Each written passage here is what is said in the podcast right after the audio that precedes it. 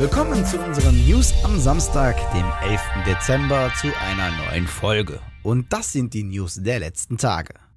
Die Gewinner des Deutschen Entwicklerpreises 2021 stehen fest. Im Rahmen einer großen Preisverleihung wurde am Donnerstag, dem 9. Dezember, die Computerspiele des Jahres geehrt. Aus insgesamt 140 Einreichungen ermittelte die Jury die besten Games und Teams in 15 Kategorien. Bestes deutsches Spiel ist Dorfromantik von Tucana Interactive aus Berlin. Großer Gewinner ist auch das Indie-Studio Kaleidos Cube aus Ludwigsburg, das für sein Erstlingswerk A Juggler's Tale in den Kategorien Bestes Game Design, Beste Grafik und Beste Story ausgezeichnet wurde. Als bestes Studio wurde Studio Fisbin aus Ludwigsburg gewählt und bester Publisher wurde Assemble Entertainment aus Wiesbaden. Glückwunsch allen Gewinnern. Die komplette Liste der Gewinner und Nominierten der 15 Kategorien könnt ihr dem Link in der Videobeschreibung entnehmen.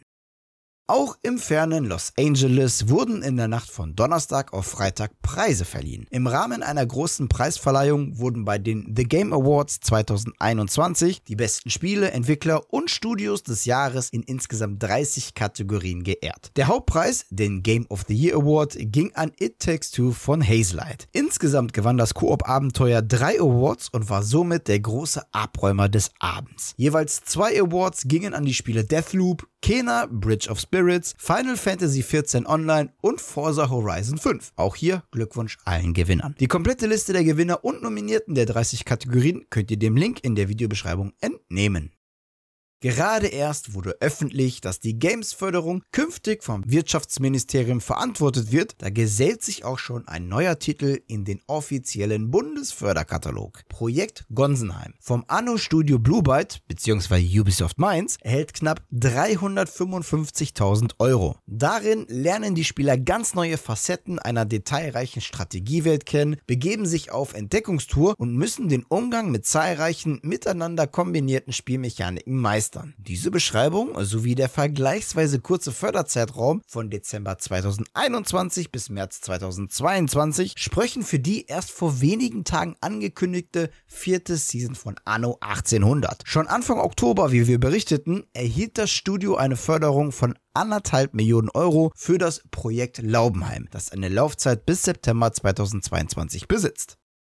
Im Rahmen der The Game Awards wurden neben vielen Preisen auch einige Spiele präsentiert. Dazu zählen Neuigkeiten und Gameplay-Material zu schon bekannten Spielen, aber auch zu komplett neuen. Darunter das DC Open World Action Adventure der Mittelerde-Macher Wonder Woman. Allzu viel verriet Publisher Warner Bros. Games nicht. Aber immerhin wurde uns ein kurzer Teaser-Trailer gezeigt, der für ordentlich Atmosphäre und Vorfreude sorgt. Das Singleplayer-Spiel soll eine neue, eigene Geschichte innerhalb des DC-Universums erzählen. Zudem soll das Spiel auch das von Monolith bekannte Nemesis-System basieren, das schon in Mittelerde, Mordor Schatten und Mittelerde, Schatten des Krieges zum Einsatz kam. Was leider nicht bekannt ist, ist der Release und auf welchen Plattformen das Spiel erscheinen wird. Wir gehen jedoch davon aus, dass ein Release für PC, PS5 und Xbox Series sehr wahrscheinlich sein wird. PS4 wie auch Xbox One ist dagegen recht fraglich.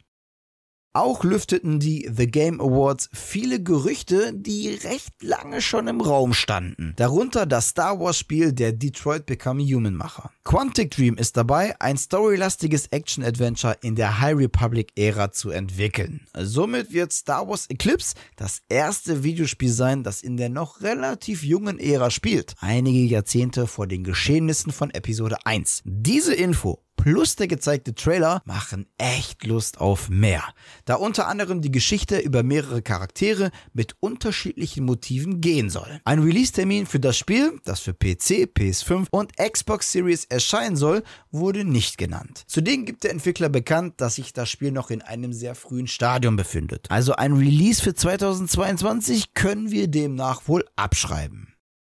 Aber nicht nur Spiele wurden während der The Game Awards 2021 präsentiert, sondern auch Filme und Serien waren ein Thema. Darunter die Serie zur Videospielreihe Halo, die 2022 beim Pay-TV-Anbieter Sky Deutschland erscheinen wird. Und auch die Fortsetzung des erfolgreichen Sonic-Films Sonic the Hedgehog. In Sonic the Hedgehog 2 können wir uns zudem nicht nur auf den blauen Igel und auf Dr. Robotnik, der von Jim Carrey gespielt wird, freuen. Auch bekommen wir mit Tails und Knuckles weitere Freunde und Rivalen des blauen Igels zu sehen. Sonic the Hedgehog 2 soll am 8. April 2022 in die Kinos kommen. Das waren sie, die News der vergangenen Tage. Wenn ihr noch die weiteren Neuankündigungen und Neuigkeiten der The Game Awards 2021 erfahren wollt, dann folgt doch einfach dem Link in der Videobeschreibung. In unserem Artikel haben wir euch nämlich alle präsentierten Spiele aufgelistet. So, jetzt verabschiede ich mich aber wirklich an dieser Stelle von euch. Danke fürs Zusehen. Wenn euch die Folge gefallen hat, dann würden wir uns natürlich über eine positive Bewertung und eure Kommentare freuen. Und damit ihr keines unserer Videos verpasst, lasst doch einfach ein Abo da und aktiviert das Glöckchen. Die nächste Bonusfolge. Die gibt es natürlich dann wieder am kommenden Mittwoch. Bis dahin bleibt gesund und guten Loot euch. Ciao.